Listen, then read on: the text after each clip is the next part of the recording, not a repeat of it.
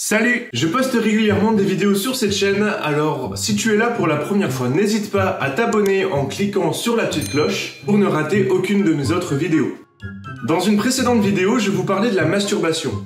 Elle a eu d'excellents retours et je vous dis un gros merci pour ça. D'ailleurs, si vous l'avez pas vue, n'hésitez pas à aller la voir juste après cette vidéo. Quand on parle de sexualité, on a tendance à catégoriser les chrétiens parmi les prudes, ou les coincés. Catégorisation renforcée par la position de l'église romaine qui donne à la sexualité comme ultime but la procréation et éventuellement d'unir le couple. Du coup, l'utilisation de moyens contraceptifs n'est absolument pas promue par nos frères et sœurs catholiques, puisque cela détruirait la raison d'être de la sexualité. Loin de moi l'idée de leur jeter la pierre, chacun est libre de vivre sa sexualité comme il l'entend. Mais je crois qu'on peut vivre les choses autrement tout en respectant ce pourquoi Dieu a créé la sexualité. Et quand on parle de sexualité, l'une des questions qui revient le plus souvent, c'est est-ce que je peux avoir des relations sexuelles avec mon BAE, avec mon copain, avec ma copine, avec mon avant le mariage Alors attachez vos billes, on va parler de sexe avant le mariage. C'est parti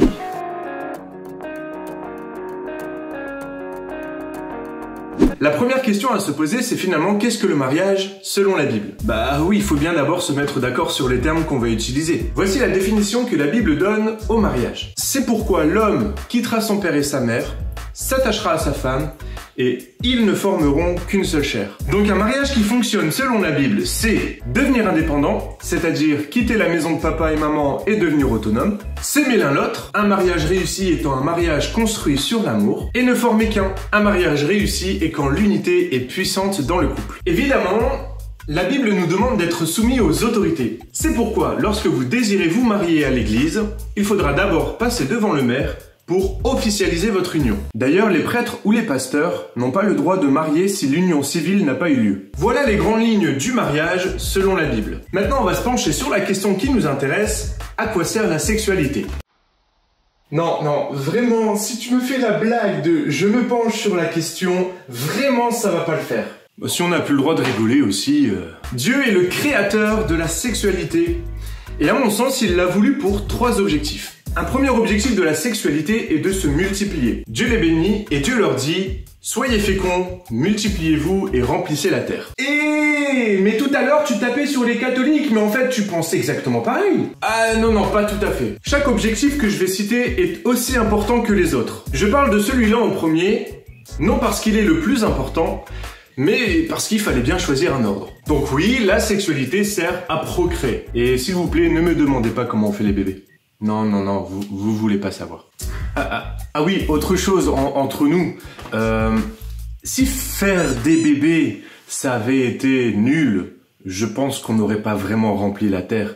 Un second objectif est de manifester l'amour que l'on porte pour son conjoint ou sa conjointe. En effet, lors de relations sexuelles, les époux s'offrent mutuellement l'un à l'autre. D'ailleurs, ça commence en général par une mise à nu. Dieu a créé l'homme nu et il a trouvé ça très bon. L'homme et la femme ne se sentaient pas du tout vulnérables à cause de leur nudité et se présentaient l'un à l'autre sans artifice, sans costume, tels qu'ils étaient vraiment. L'ouverture à l'autre était totale, la confiance était parfaite. Puis vient l'acte sexuel. Chaque conjoint offre complètement son corps à l'autre pour lui prouver pleinement son amour. Et oui, vous savez, l'amour agapé, qui se donne, qui s'abandonne sans chercher son intérêt. Vous voyez de quel amour je parle? C'est ainsi que doit être vécue la sexualité dans le couple. En confiance totale, sans artifice et avec un profond désir de se donner à l'autre. Et enfin, un dernier objectif, c'est d'unir profondément l'homme et la femme. La sexualité dans le couple sert à cimenter l'amour qu'ils ont l'un pour l'autre. Je crois réellement qu'un profond lien spirituel se crée lors des relations sexuelles entre un homme et une femme. Ils ne formeront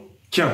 C'est pour ça que la Bible encourage la relation sexuelle. En effet, elle nous dit de ne pas nous priver l'un de l'autre de peur que l'adultère n'entre dans le foyer. Et donc, et donc, et donc pour répondre à la question est-ce que je peux avoir des relations sexuelles avant le mariage? Avoir des relations sexuelles en dehors du cadre du mariage, c'est détourner ce pourquoi la sexualité a été créée par Dieu, à savoir affermir l'engagement que l'on a pris par le mariage de s'aimer jusqu'à ce que la mort nous sépare. Le jour de mon mariage, je me suis engagé auprès de mon épouse à l'aimer, à la chérir jusqu'à ce que la mort nous sépare. Oui, mais Si on est fiancé et que le mariage est dans un mois, bon, on peut quand même faire l'amour, parce que bon, finalement, le mariage, c'est que dans un mois. Rappelez-vous que toutes ces choses sont des conseils de Dieu pour nos vies. C'est bien plus que des tu dois et tu ne dois pas. Alors si j'ai un conseil à vous donner, eh bien, suivez les conseils de Dieu parce que lui sait bien mieux que vous ou moi comment on doit vivre? Donc,